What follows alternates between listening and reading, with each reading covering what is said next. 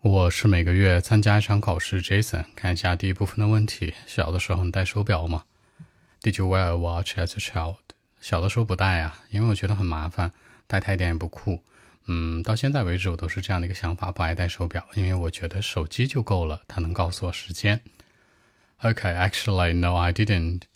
In the past, I didn't like to wear any kinds of watch before because I didn't like it, you know, no reasons. I didn't think that wearing a watch can be a cool thing or something, you know. Now I still don't change my mind. I think that my phone is a watch, you know. If I need to know the time, my phone will tell. So that's it. 那我什么手表都不戴。I didn't like to wear any kinds of watch before. 很酷的一件事儿，a cool thing. 那我的手机会告诉我几点钟的。